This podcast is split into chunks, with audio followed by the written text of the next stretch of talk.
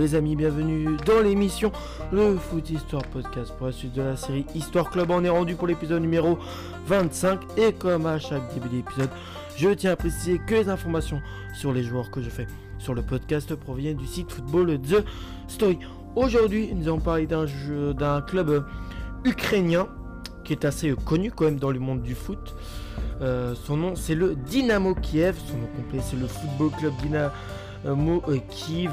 Il a été fondé le 13 mai 1927. Les couleurs principales du Dynamo, Kiev, c'est le blanc. Les clubs rivaux, bon, c'est des clubs assez connus aussi en Ukraine, hein, comme le Shakhtar Donetsk, le Sparta Moscou, le Chornomorets.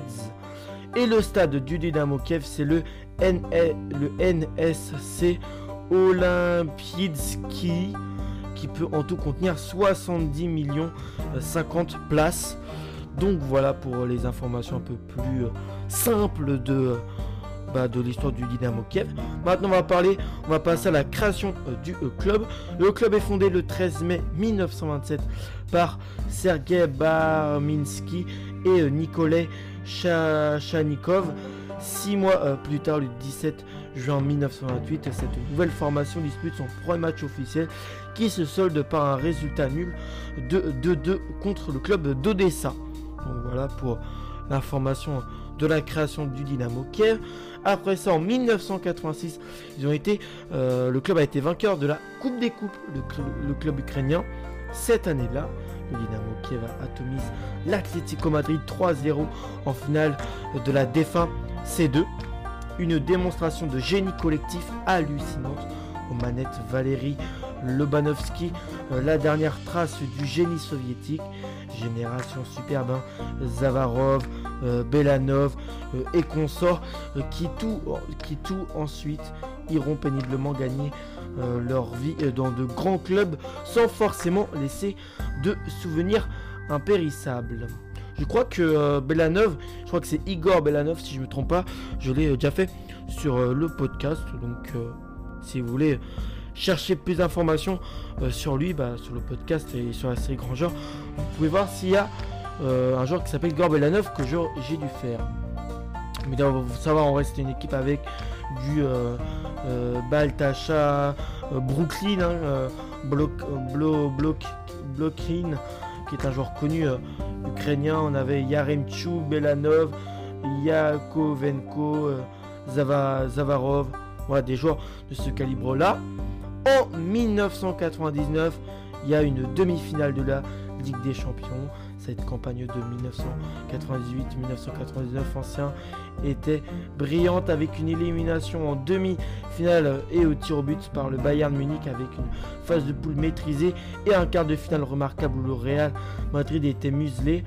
Sur les 11 titulaires, 11 internationaux, dont 9 Ukrainiens, une équipe peut-être méconnue de l'Europe euh, occidentale à l'époque, mais avec le recul sur le papier, elle était extrêmement compétitive et euh, le tout avec de la jeunesse. C'était l'époque où le petit prodige du pays, Andriy Shevchenko, qui après une très très grande carrière au passage, euh, commençait à faire trembler les défenses du vieux continent à l'aide de Sergui Rebrov, son compère d'attaque.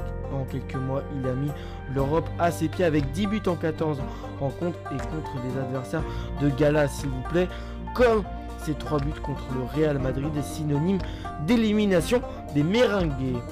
On voit une équipe avec du Rebrov, Andriy Shevchenko, euh, euh, Chovkovski, voilà, des, joueurs comme ça, même si dans cette équipe-là, c'était euh, Shevchenko qui était le plus connu. On va passer au record. La plus large victoire de l'histoire du club, c'était le 6 octobre 2013 contre le Metalurg euh, Donetsk. Une victoire 9 buts à 1. Euh, le plus vieux euh, joueur à avoir joué, c'est Oleksandr Slovotsky, 41 ans et 8 mois, le 18 septembre 2016 contre la Z Luhansk. En record d'achat, on retrouve Dieu merci Mbokani qui avait coûté 11 millions d'euros du RS Anderlecht en 2013 et en record de vente Andriy Shachenko, un, un, des meilleurs joueurs ukrainiens qui a été vendu 23 millions d'euros au Milan AC en 1999. L'équipe type de l'histoire c'est Chovkovski en gardien, une défense Demanienko, Beltacha, euh, Bessonov, un milieu de terrain Mikhailin Cheko, Buriak, Mounian. Une, et puis ensuite il y avait Belanov et Rebrov et une attaque au blocking Shevchenko. Les plus capés, je veux dire les trois premiers. hein. En premier, Alexandre Shovchovski, 637 matchs. En deuxième, Oleg Boklin, 581 matchs. En trois, et en troisième, Oleg euh, avec 442 matchs. Les meilleurs buteurs en premier, Oleg Boklin avec 266 buts. En deuxième, Sergei Robrov avec 163 buts. En quatrième, en troisième, Maskim Shabetskik 142 buts. Et en quatrième, Andriy Yamolenko 137 buts. Allez, je vous retrouve à la prochaine. J'espère que cet épisode vous a plu. D'ici là, ciao les amis.